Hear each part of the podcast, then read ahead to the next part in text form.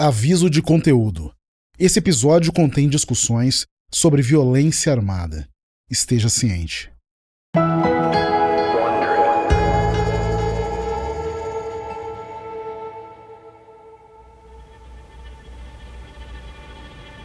Final de outubro de 2015 em Cambridge, Massachusetts. Joy Bonlanvini está frustrada e bate na mesa. Mas ela sabe que pode fazer isso dar certo e toma fôlego. Bolan Winnie está no seu primeiro semestre de um programa de graduação no MIT. Ela está trabalhando num projeto que é construir uma peça de tecnologia inspirada em ficção científica. Bolan Winnie está fazendo o que ela chama de espelho aspiracional. A ideia é que a pessoa se olhe no espelho e veja sobre seu reflexo uma imagem inspiradora. Pode ser o rosto de um leão ou da estrela do tênis Serena Williams, ou até mesmo uma citação a um símbolo. Bolanwini está usando um software de reconhecimento facial para rastrear o rosto do usuário e saber onde colocar a imagem inspiradora. Porém, por mais que ela tente, não consegue fazer o software funcionar. Uma tentativa após a outra, ela só lê a mensagem: Nenhum rosto detectado. Por mais que ela esteja olhando direto no espelho. Bolão-Ine ajusta sua cadeira e projeta o queixo, na expectativa de que a mudança de posição ajude o software a reconhecê-la. Nenhum rosto detectado. A mensagem brilha em luzes vermelhas na parte de cima do espelho. Bolão-Ine suspira. Por que você não funciona? Ela gira na cadeira sem saber o que fazer. O prazo do projeto está se esgotando e sem um software de reconhecimento facial confiável, seu projeto não vai funcionar. Quando sua cadeira para de girar, Bolonwini avista uma máscara branca de Halloween saindo para fora de sua bolsa. Ela trouxe para a festa de um amigo. Bolonwini pega a máscara e coloca no rosto. Ela se vira e olha no espelho aspiracional. Quem olha de volta para ela é um leão majestoso e imponente. Atrás da máscara Bolawini franze a testa. Ela gira a cabeça para a esquerda e depois para a direita. O software rastreia a máscara branca perfeitamente. Ela levanta a máscara acima da cabeça e volta a olhar no espelho.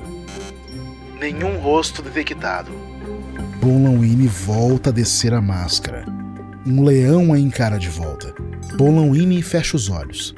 Ela sabe exatamente o que está acontecendo para poder reconhecer o que é um rosto ou não, inteligências artificiais são alimentadas com pacotes gigantes de dados. Mas se tem uma falha no pacote de dados, essa falha vai transparecer na performance da IA. Então, se no conjunto de dados que treinou o algoritmo não tivessem muitos rostos negros, isso explicaria por que o espelho não reconheceu o rosto de Bolan-Winnie ele literalmente não tinha sido ensinado a reconhecer ela como uma pessoa. Bolanwini sente um embrulho no estômago. Ela começa a programar, a codar, como se diz na área de programação. Porque escrever em código parece uma atividade à parte do mundo real. Mas é claro que a IA está contaminada com um preconceito humano. Bolanwini começa a tomar notas, escrevendo rapidamente conforme questões e pensamentos inundam sua mente. Ela está determinada a estudar o enviesamento que ela acabou de testemunhar. Essa tecnologia está sendo vendida como justa e objetiva. Já está até sendo empregada pela força policial. Se a IA não puder confiavelmente identificar pessoas com a pele mais escura, as consequências serão devastadoras. Bonlawini não é a única cientista vendo problemas com o que está sendo vendido como o próximo grande acontecimento. Todas as maiores empresas de IA logo vão se encontrar numa posição difícil. E como elas reagem vai determinar quem assume a liderança.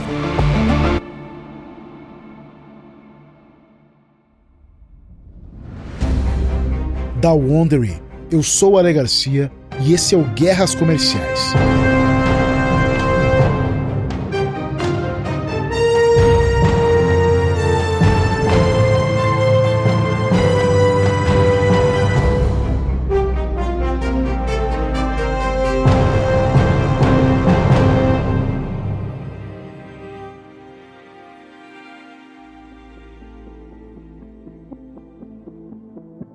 No nosso último episódio, as maiores empresas tech do mundo, incluindo Google, Microsoft e Facebook, investiram pesado em inteligência artificial.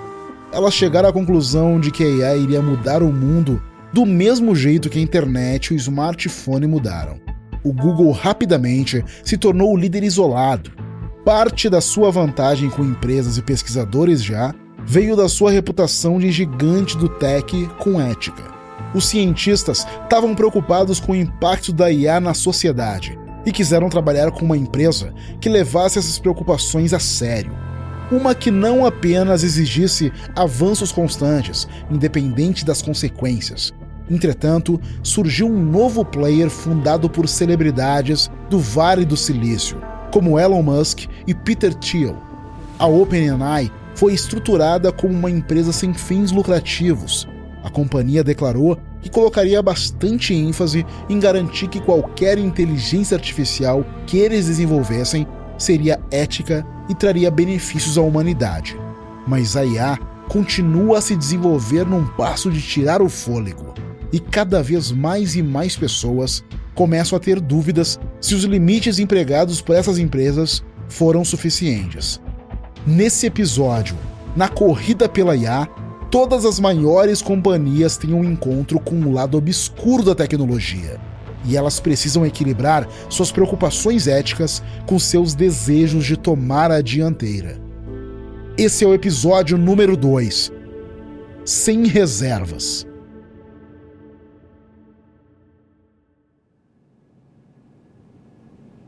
É setembro de 2017 em Palo Alto, Califórnia. Fei Fei Li loga em um programa de videoconferência no seu gabinete na Universidade de Stanford. Lee é a diretora do Laboratório de Inteligência Artificial de Stanford e a cientista-chefe da divisão de computação em nuvem do Google. E hoje alguns colegas do Google pediram para ela participar de uma reunião sobre uma nova oportunidade empolgante na divisão de IA da empresa. Empolgante e controversa. Um a um, seus colegas entram na reunião, incluindo o chefe de defesa e inteligência do departamento de vendas do Google. Ele agradece a presença de todos, em especial a de Lee. Sei que estamos todos ocupados, então vamos em frente. Como todos ali sabem, o Google está prestes a assinar um contrato com o Departamento de Defesa por uma iniciativa de IA chamada Projeto Maven. A ideia é o exército usar IA para analisar imagens de satélite, assim como cobertura em vídeo feita por drones. A pergunta é se eles deveriam fazer publicidade em cima do novo acordo. Ganhar um contrato de A do Departamento de Defesa dos Estados Unidos é um feito e tanto, e pode ajudar o Google a conseguir outros contratos maiores. Só que as pessoas não estão confortáveis com o uso de IA pelo exército. Então ele suspeita que a notícia vai encontrar alguma resistência o chefe de vendas olha diretamente para a caixa em que Lee aparece na tela. Como Fei Fei é alguém realmente antenada na comunidade de IA, ele quer saber o que ela pensa. Antes de qualquer coisa, Lee parabeniza todo o time. Ela diz que essa é uma grande iniciativa para garantir o contrato. Mas, dito isso, ela sugere que eles usem máxima cautela para promovê-lo. Lee acha que eles deveriam promover mais o fato do Departamento de Defesa estar usando os serviços de computação em nuvem do Google, mas adverte que eles deveriam evitar fazer qualquer menção à inteligência artificial. No momento, é um tema simplesmente delicado demais. Vários participantes concordam assentindo com a cabeça, mas um deles franze a testa. Ele começa dizendo que obviamente respeita a opinião de Lee imensamente, mas ele quer lançar uma perspectiva diferente. Para ele, parece muito improvável que eles consigam manter o envolvimento do Google com o projeto Maven por baixo dos panos por muito tempo. Em algum momento, isso vai vazar. Por isso, ele acha melhor divulgar a história com a perspectiva deles, em vez de serem forçados a jogar na defensiva. O chefe de vendas concorda e pergunta que perspectiva ele adotaria. Ele diz que no encontro com o general Mattis sobre essa colaboração, o oficial disse que um dos motivos pelos quais ele estava falando com o Google era por causa do compromisso da empresa com responsabilidade corporativa. Então ele acha que eles também deveriam falar sobre algo nessa linha, sobre como gente mal intencionada vai usar essa tecnologia. E que por isso é vital que gente bem intencionada esteja sempre um passo à frente. E é isso que eles estão ajudando a fazer. Ele levanta a mão, pedindo para falar. Ela diz que entende a questão e que um mês atrás talvez até tivesse concordado. Mas algumas semanas atrás circulou uma petição da ONU que pedia o banimento de armamento IA. E vários dos pesquisadores mais proeminentes da companhia, incluindo Jeff Hinton e Demis Rossabis, falaram abertamente sobre a sua aversão à IA militar. Ela acha que esse contrato vai chamar a atenção da mídia e que o Google vai ser tratado como hipócrita e como traidor dos seus próprios padrões éticos. O chefe de venda suspira. Tá claro que eles não vão decidir isso hoje. E eles vão seguir com essa discussão nos próximos vários dias. Por fim, o Google decide não divulgar que está trabalhando no projeto Maven. A companhia não anuncia nem internamente que está trabalhando com o Departamento de Defesa. Mas no começo de 2018, a notícia vaza. E a reação não é boa. Funcionários descobrem que o Google está ajudando o Pentágono a implantar drones e alguns ficam furiosos. Protestos se espalham por toda a companhia. O time de engenheiros designado para o projeto se recusa a trabalhar nele, arriscando seus próprios empregos. O alto escalão faz uma reunião de emergência e tenta garantir aos funcionários que a empresa não está envolvida com ataques de drones e não vai fazer nada que possa ser considerado um ataque ofensivo militar. Mas o tumulto dentro da companhia continua a crescer e a mídia monta em cima. Alguns empregados circulam uma petição interna exigindo que o Google cancele o projeto Maven. Mais de 3 mil funcionários assinam, incluindo alguns dos pesquisadores mais proeminentes do Google e um dos fundadores da DeepMind. A reputação do Google como a empresa tech mais ética está em perigo. E eles não são a única empresa recebendo pressão. O fundador do Facebook, Mark Zuckerberg, é intimado a testemunhar diante do Senado. Is your company, you mentioned principles, is your company developing a set of principles that are going to guide that development? Com alarde, a audiência sobre como a empresa britânica Cambridge Analytica usou dados privados do Facebook para mirar nos eleitores a favor da campanha de Donald Trump. Mas as questões logo se tornaram mais amplas, com diversos senadores perguntando a Zuckerberg sobre o uso de IA por parte da empresa e sobre as diretrizes éticas que eles empregam. Zuckerberg continua otimista em relação à IA, convencido de que, de 5 a 10 anos, ela vai ser capaz de detectar discurso de ódio, um esforço linguístico cheio de nuances, e se gabando que 90% do conteúdo da Al-Qaeda e da ISIS é sinalizado pela IA. Mas o nível das questões deixa claro que o Facebook está perdendo a confiança dos políticos e, por extensão, do público americano. A empresa não terá muita margem de manobra se houver algum contratempo com sua IA. É começo de 2018 em São Francisco. Sam Altman dá uma olhada para seu colega Greg Brockman, aliviado que ele parece tão descrente quanto ele está se sentindo. À sua frente, o bilionário do tech, Elon Musk, gesticula enfaticamente enquanto esbraveja. É constrangedor. O Google está fazendo um avanço atrás do outro e o que nós estamos fazendo? Ficando sentados de braços cruzados? Altman basicamente o ignora. Três anos atrás, Altman, Brockman Musk e uma série de outros visionários do tech fundaram a OpenAI, uma empresa sem fins lucrativos dedicada a desenvolver IA ética que traga benefícios à humanidade. Musk está no conselho e é um dos principais financiadores. Ele prometeu um aporte de um bilhão de dólares. Mas hoje ele não está feliz.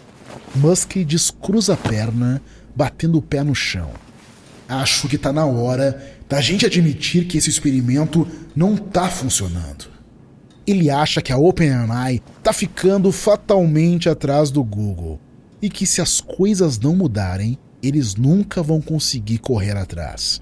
Altman protesta, dizendo que isso não é totalmente justo, que eles estão progredindo com seu robô que sabe solucionar um cubo mágico e também com um IA que consiga vencer videogames bem complexos, e que eles estão fazendo grandes avanços na geração de texto. Progredindo, mas não voando.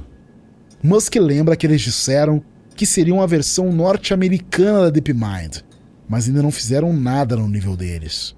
Altman passa a mão no seu cabelo curto ondulado. Com todo respeito, Altman diz que Musk não está ajudando eles a atingir o sucesso. E relembra quando ele arrebanhou um dos melhores pesquisadores da OpenAI para trabalhar para ele na Tesla. Musk se defende, dizendo que esse é um sintoma dos problemas da OpenAI, não a causa que se a OpenAI tivesse fazendo pesquisa de ponta no nível do Google, ele não teria como persuadir o cara a ir trabalhar para Tesla. Brockman se mexe na cadeira e suspira. Já perdendo a paciência, ele pergunta a Elon qual a sua solução então. O que ele acha que eles deveriam fazer? Acho que eu devia assumir a empresa e administrar ela sozinho. Ele diz que tem a experiência e a sagacidade para fazer a empresa dar a volta por cima. Brockman levanta a sobrancelha ceticamente. Pergunta se o Musk já não está com as mãos cheias, administrando a Tesla e a SpaceX. Mas Musk acredita que consegue fazer isso e que esse é o melhor caminho a seguirem. Altman se levanta. Ele agradece a Elon por dar essa passada e diz que vai considerar sua proposta. Assim que o Musk sai pela porta, o Altman se vira para o Brockman. A gente não vai entregar o OpenAI de bandeja pro Elon. Brockman diz que absolutamente não. Quando a OpenAI rejeita a oferta de Musk administrar a empresa sem fins lucrativos, Musk deixa o conselho e não honra o resto do 1 bilhão que ele prometeu, deixando a OpenAI com sérios problemas financeiros. É primavera de 2018 em São Francisco. Sam Altman caminha de um lado para o outro na sua sala na sede da OpenAI. À sua frente está sentado o executivo-chefe de tecnologia e cofundador da empresa, Greg Brockman. Brockman chega a um canto do escritório e se volta para trás. Altman diz que sabe que eles já discutiram isso antes, mas não vê outra maneira deles seguirem em frente. Brockman insiste que acha arriscado que o status sem fins lucrativos da empresa é um dos elementos-chave que representa o compromisso com uma IA ética, e que isso atraiu pesquisadores de ponta. Altman se senta na cadeira ao lado de Brockman. Ele acha que o Musk não estava errado quando disse que eles estão correndo o risco do Google deixar eles para trás. O Google fez um grande avanço com seu modelo de rede neural Transformer. Ela ensina mais rápido e tem mais precisão que qualquer rede neural anterior ele e o Brockman sabem que dar esse tipo de salto exige um banco de dados gigantesco para ser usado no treinamento e um capital enorme para bancar ainda mais potência de processamento nos computadores. Altman se vira para o Brockman. Eles precisam de mais capital. E pergunta qual a maneira mais rápida de levantar mais capital. Chamando investidores, responde Brockman a contragosto. Altman provoca dizendo que, como eles são uma empresa sem fins lucrativos, eles não podem fazer isso. Brockman sabe disso. Só que ele argumenta que o status sem fins lucrativos os diferencia. Se eles abandonarem isso, terão alguma diferença do Google e do Facebook ou vão ser apenas uma versão menor e mais pobre da mesma coisa? Mas Altman não acha que é tudo tão preto no branco. Existem maneiras deles mudarem para uma instituição com fins lucrativos e ainda manterem seus ideais. Por exemplo, ele diz que não precisa tirar dividendos da empresa. Ele já ganha bastante dinheiro do jeito que está. Dessa maneira, ele não vai tomar decisões com relação a IA com motivações financeiras. E, obviamente, eles ainda vão ser bastante criteriosos com seus lançamentos. Nosso foco em IA que seja boa para a humanidade não vai mudar.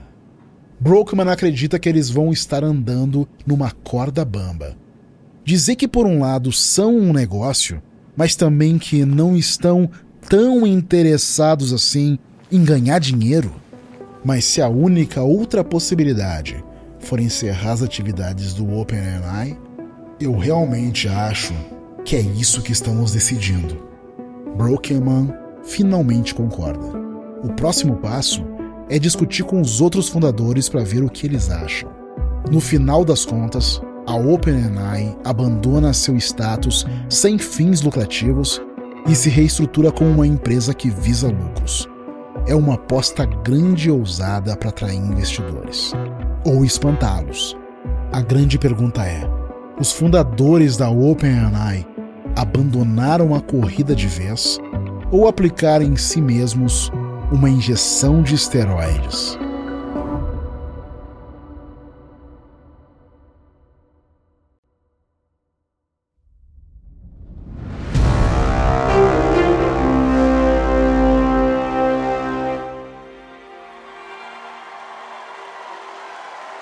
é maio de 2018. O CEO do Google, Sundar Pichai, sua entrada no palco do anfiteatro Shoreline em Mountain View, Califórnia. 7 mil pessoas ocupam os assentos, aplaudindo Pichai como se ele fosse um astro do rock. Isso porque no mundo tech ele é exatamente isso. Ele entrou para o Google em 2004, logo depois de receber seu diploma de graduação na prestigiada Wharton School of Business da Universidade da Pensilvânia. Ele trabalhou em praticamente todos os produtos do Google, incluindo Gmail, Chrome, Drive e Android. E três anos antes, em 2015, Pichai foi nomeado CEO. Hoje ele está aqui para fazer a palestra principal da conferência anual Google I.O., onde ele vai anunciar os novos produtos e serviços a serem lançados pelo Google. Vestindo um corta-vento verde-oliva e jeans azul, Pichai agita a multidão. Good morning. Quando finalmente cessam os aplausos, Pichai começa com uma piada sobre emojis.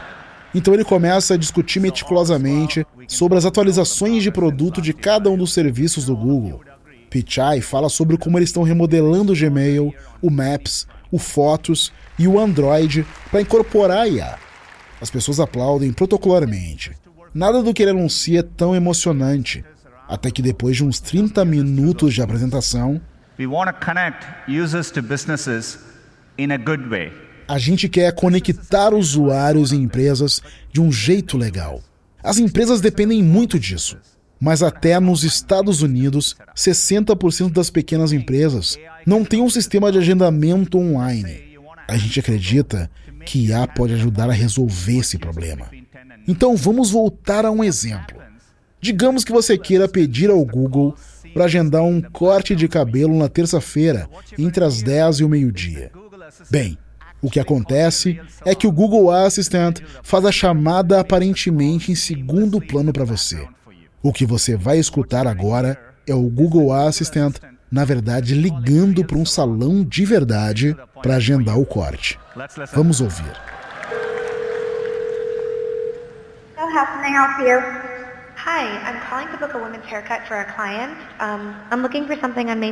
De um lado da linha, a atendente do salão de cabeleireiros. Olá, como eu posso ajudar? A assistente do Google responde: Olá, estou ligando para agendar um corte de cabelo feminino para uma cliente. Estou buscando um horário no dia 13 de maio. A atendente do salão pede um segundo. Aham, uhum, responde a Google Assistant. A atendente do salão pergunta que horário ela procura. Ao meio-dia, responde a Google Assistant. A ligação continua. A assistente do Google negocia uma opção na janela de horário solicitada, confirma o serviço que a cliente está procurando e informa o nome da cliente, respondendo facilmente às dúvidas da recepcionista humana do salão. Ok, então tá bom. Vejo a Lisa às 10 no dia 3 de maio, diz a atendente do salão. A Google Assistant diz que tudo bem e agradece. Maravilha, tenha um ótimo dia, diz a atendente do salão. Great. Have a great day. Bye. Quando a ligação da gravação termina, a plateia aplaude entusiasticamente. Autocorretor, tradução instantânea e tags de fotos são algumas das utilidades da IA que fizeram a vida mais fácil. Mas um robô fazendo ligações e marcando horário em seu nome dá a sensação da IA que foi prometida no cinema. O tipo em que robôs substituem humanos. Pichai sorri orgulhoso. Ele continua com a sua apresentação, mas o seu recado já foi dado. O investimento do Google em IA está compensando. É a empresa que está permitindo as pessoas viverem no futuro, o que lhe faz parecer algo útil e positivo, passando longe de robôs assassinos e drones automatizados. Mas enquanto o Google está dando sua volta da vitória, o Facebook está lidando com ainda mais um contratempo. Dessa vez, um bem trágico.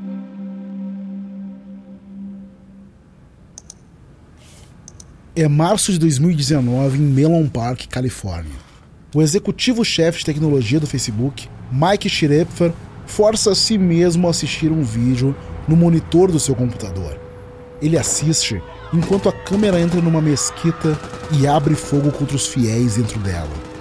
Lágrimas escorrem pelo seu rosto. Esse vídeo tem menos de 24 horas e Schroepfer já assistiu várias vezes. Ele precisa assistir para garantir que um vídeo assim nunca mais apareça no Facebook. Um dia antes, um supremacista branco de 28 anos entrou em duas mesquitas em Christchurch, Nova Zelândia, e atirou em mais de 90 pessoas, matando 51 delas. Ele transmitiu o massacre usando o Facebook Live. O IA da empresa falhou em sinalizar o vídeo como uma demonstração visual de violência e ele ficou no ar do site por uma hora. É uma mancha e tanto no currículo do Facebook. No ano passado, Mark Zuckerberg vinha elogiando a habilidade do IA em remover conteúdo proibido antes mesmo que fosse postado. E num dos momentos mais cruciais, ele falhou. O vídeo acaba, Schrepfer seca uma lágrima em sua bochecha. Pode entrar. A porta se abre e entra um dos engenheiros do seu time. O rosto dele parece tenso e abatido. Ele disse que acabou de assistir o vídeo várias vezes e que tem algumas considerações do porquê a IA deixou passar. Schrepfer agradece por isso. Ele sabe que não é fácil. O engenheiro acena com a cabeça e se senta. Ele acredita que o maior problema foi causado pelo ângulo. Ele analisou o pacote de dados em que a IA foi treinada. Foram vídeos de ataques a cães, gente matando gatos, pessoas batendo umas nas outras. Mas nada disso foi filmado em primeira pessoa. Schroepfer diz que, obviamente, eles vão ter que encontrar outros vídeos em primeira pessoa como esse, para treinar o sistema e ele passar a reconhecer sozinho. E diferenciar quando o que está sendo postado é de um videogame e tudo bem, ou quando é um ato violento que esteja acontecendo na realidade. Schroepfer concorda, mas ele também está preocupado com outros potenciais pontos cegos de que outras maneiras um vídeo terrivelmente violento poderia passar por eles. O engenheiro desabafa, dizendo que às vezes parece que os vilões sempre estão um passo à frente. Schrepfer suspira. Ele era um dos defensores mais ferrenhos da IA. Ele tinha orgulho do trabalho que eles fizeram para treinar a IA do Facebook ao identificar e remover conteúdo da Al-Qaeda. Mas os anos lidando com um dilúvio de publicações tóxicas cobraram seu preço. Ele ainda acha que os avanços na IA vão ajudar o Facebook a continuar a conter o problema do conteúdo perigoso e preconceituoso. Mas agora ele não tem certeza se a IA algum dia vai conseguir resolver o problema de vez. Schreffer sacode a cabeça e sugere que eles continuem pensando a respeito. Afinal, ele não quer voltar a lidar com esse problema daqui a seis meses com algum outro vídeo parecido. Mas enquanto alguns executivos do Facebook estão começando a duvidar da eficiência a longo prazo da IA, a Microsoft está prestes a receber uma oportunidade incrível para sair da inércia e assumir uma posição para brigar com seus maiores rivais.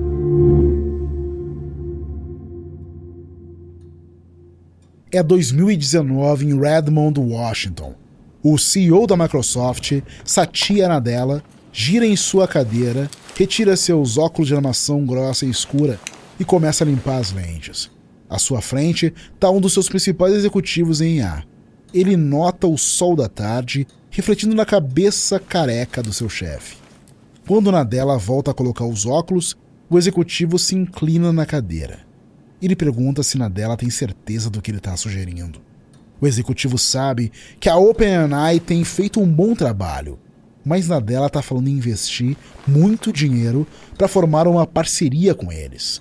Nadella argumenta que eles precisam de alguma coisa grande e que se tem uma coisa que a OpenAI sabe fazer é pensar grande. E que eles não têm medo de dizer que estão trabalhando com o IAG. IAG, ou Inteligência Artificial Geral, é a abreviação usada para criar uma IA que possa fazer qualquer coisa que um humano pode fazer. Só que melhor. Nadella continua dizendo que eles precisam de ousadia por ali. Eles estão nadando sem sair do lugar. Quando foi a última vez que levamos uma IA de sucesso ao mercado?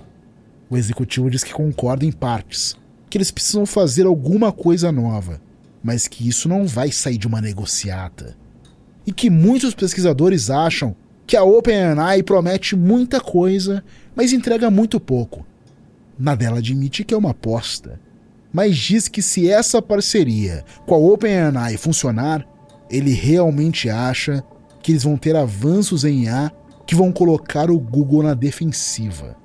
E por esse prêmio, ele está disposto a apostar alto.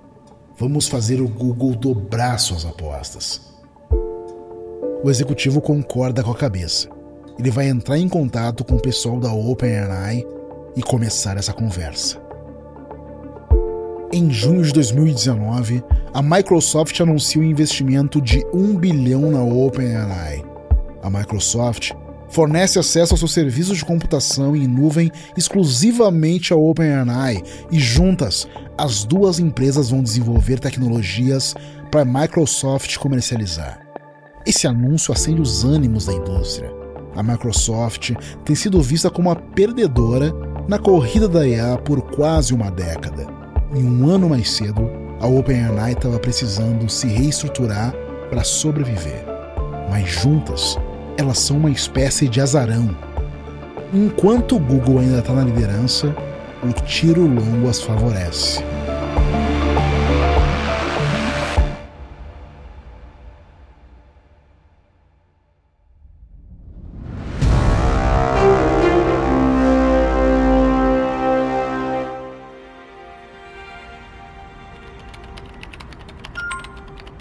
Começo de dezembro de 2020, em Bay Area, Califórnia. Uma funcionária do Google que cuida da ética em A está trabalhando de casa por causa da pandemia de Covid-19. Mas ela passou o dia distraída, mal conseguindo se concentrar. No dia anterior, a co-líder de ética em A, Timnit Jebru, anunciou que tinha sido demitida. Não foi completamente do nada. Alguns dias antes, Gebru enviou um escandaloso e-mail interno descrevendo como seus superiores no Google a impediram de publicar um artigo de pesquisa sobre o preconceito nos modelos de IA. Ela criticou os esforços em diversidade da empresa e detalhou os desafios que ela enfrentava enquanto uma mulher negra trabalhando para o Google. Jebru é uma das especialistas em ética IA mais respeitadas do mundo, então de fato foi um choque quando a companhia a demitiu. O dia todo, a funcionária do Google se viu olhando para o nada com a cabeça nessa demissão. Ela sente que seus chefes estão mandando uma mensagem para todo mundo, mas especialmente para o time de ética em A, que eles deveriam se calar. O telefone da funcionária toca. Ela olha para baixo e vê que é uma das suas colegas do time de ética. Ela atende e a colega sequer diz oi. Furiosa, ela pergunta: Você viu esse e-mail que o Jeff Dean acabou de mandar? Jeff Dean é o chefe de IA do Google. A funcionária clica na aba do e-mail no seu browser. Enquanto isso, ela responde que não, que ouviu um e-mail entrando, mas que ainda não olhou. Você tem que ler isso agora. Vai fazer o seu sangue ferver. A funcionária clica em abrir o e-mail e começa a ler. Como tem muita especulação nas redes sociais, eu gostaria de dar um pouco mais de contexto, blá blá blá. Jebru é a coautora de um artigo que precisava ter passado pelo nosso processo de revisão. Infelizmente, esse artigo só foi submetido com dia de antecedência e nós exigimos duas semanas para esse tipo de revisão. Sua colega interrompe. Ela diz que é uma groselha completa, que não existe uma regra definida e clara sobre o quanto de antecedência é necessário para os artigos serem submetidos. E ela deu uma olhada. Quase metade dos artigos vão para revisão com um dia ou menos de antecedência. A funcionária lembra que, ainda por cima, eles aprovaram o artigo. E que só seis semanas depois, eles disseram para Gebru que ela deveria fazer uma retratação ou retirar o seu nome dele. A colega também comenta o fato de Jeff Dean sugerir no e-mail que ela se demitiu. A funcionária não acredita. Foi Jebru quem convocou uma reunião para falar das suas preocupações com o artigo. É verdade que ela disse que se eles não tivessem uma reunião com ela, que se demitiria. Mas foram eles que disseram: ok, demissão aceita. A colega tá furiosa com tudo isso. E ela tá ainda mais brava que foi o Jeff quem escreveu o e-mail, pois ele era seu herói de longa data. A funcionária lamenta. Ela acha que esse é o começo do fim pro time delas. Que os manda-chuvas, na verdade, não se importam com ética em IA que eles só querem vencer, empurrar a forceps as redes neurais mais avançadas que conseguirem, e que se dane o preconceito e a imprecisão delas. Tomadas por uma sensação de temor, as duas pesquisadoras ficam em silêncio por um instante. Logo, circula uma petição de apoio a Gebru. Mais de 1.500 funcionários do Google e mais de duas mil pessoas, entre colegas da academia e da indústria, assinaram a petição. O Google enfrenta mais uma onda de cobertura negativa da imprensa, e, em protesto, alguns cientistas de fora recusam a realizar pesquisas para o Google. O próprio Jeff Dean reconhece que a reputação da empresa ficou abalada por causa disso.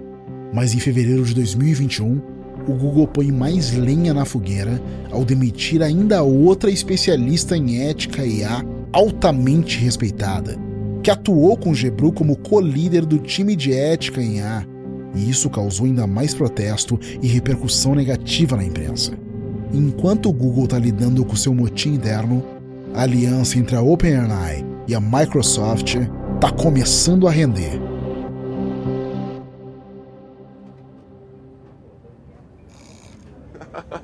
É o começo de dezembro de 2022 em São Francisco. John Schumann solta uma gargalhada enquanto desce com o scroll pela timeline do Twitter em sua mesa na sede da OpenAI. Ele não consegue acreditar no que está vendo.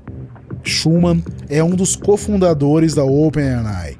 Alguns dias atrás, a empresa lançou uma versão atualizada de sua inteligência artificial chamada ChatGPT. É um chatbot em que o usuário insere comandos. Pode ser qualquer coisa, desde pedir uma explicação em trigonometria a pedir piadas de o que é o que é. E o programa responde com frases surpreendentemente fluidas. A OpenAI já vinha lançando periodicamente versões do Chat GPT, e essa não parece tão diferente da versão que eles lançaram há apenas dois anos. Mas essa decolou milhões de pessoas já se inscreveram para usar. O New York Times declarou que é a melhor inteligência artificial já lançada ao público. O dia todo, as pessoas têm parado em sua sala para celebrar como o chat GPT está sendo bem recebido. Um colega, sorrindo, coloca a cabeça para dentro da porta. Que loucura! Schumann gira na cadeira, tirando da testa o cabelo castanho bagunçado. É incrível. Olha esse comando que alguém escreveu. Escreva um verso bíblico no estilo anglicano explicando como retirar um sanduíche de pasta de amendoim de um videocassete. O colega fica animado e quer saber o que o chat GPT respondeu. Schumann leu o resultado. E os caminhos convergiram para que um homem fosse atormentado por um sanduíche de pasta de amendoim, pois esse fora colocado em seu videocassete e ele não tinha a sapiência necessária para removê-lo. O colega fica entusiasmado. Schumann se gaba que o seu Twitter tá cheio de screenshots do chat GPT. É claro que ele tá na bolha, mas a sensação é de que não se fala de outra coisa. Confiante, o colega diz que espera dias iluminados pela frente. E comenta ter ouvido falar que as negociações já começaram para receber mais um aporte da Microsoft, dessa vez envolvendo muito mais dinheiro. Schumann também está confiante. Ele acha que pelo menos isso vai mudar a maneira como se faz uma busca. Quem vai precisar dar um Google em qualquer coisa quando você pode simplesmente perguntar para o chat GPT? O colega disse que queria ser uma mosca na parede dos escritórios do Google naquele momento. Eles devem estar tá surtando. E o colega de Schumann acertou na mosca. O CEO do Google, Sundar Pichai, ligou o sinal de emergência da empresa depois do chat GPT. É o começo de dezembro de 2022 em Mountain View, Califórnia. Sundar Pichai entra numa sala de reunião na sede do Google e se joga numa cadeira na cabeceira da mesa. Ele não precisa entrar em detalhes.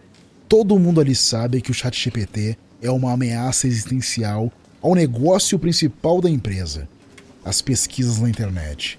Precisamos descobrir como vamos responder.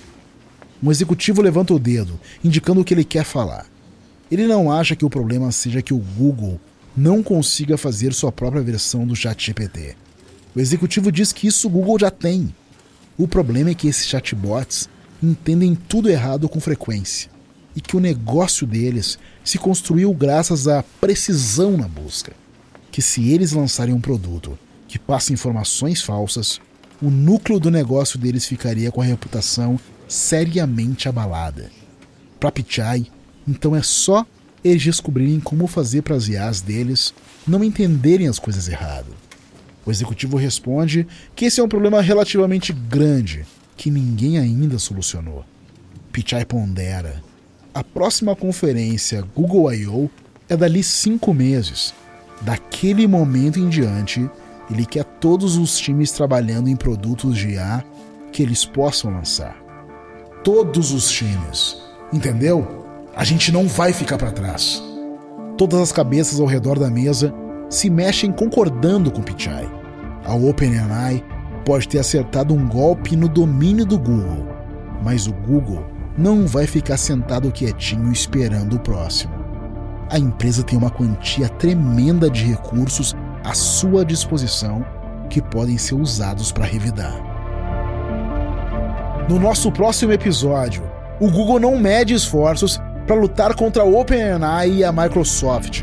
E o público começa a sentir as consequências de todos os avanços em inteligência artificial, para o melhor e para o pior.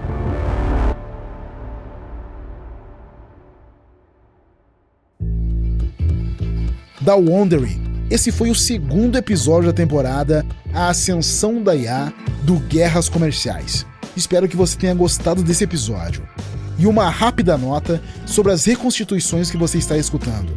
Na maior parte dos casos, nós não sabemos exatamente o que foi dito ou exatamente como as cenas aconteceram, mas elas estão baseadas em nossa pesquisa histórica. Para saber mais sobre inteligência artificial, recomendamos o livro Genius Makers, de Cade Matz, e o documentário Coded BS, dirigido por Shaline Cantaia.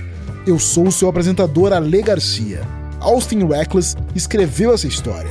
O design de som é de Kyle Randall. A adaptação para o português é do B9. A direção executiva é do Carlos Merigo. A direção criativa é de Alexandre Potashev. A edição é de Mariana Leão. A tradução e adaptação são de Carlos Messias.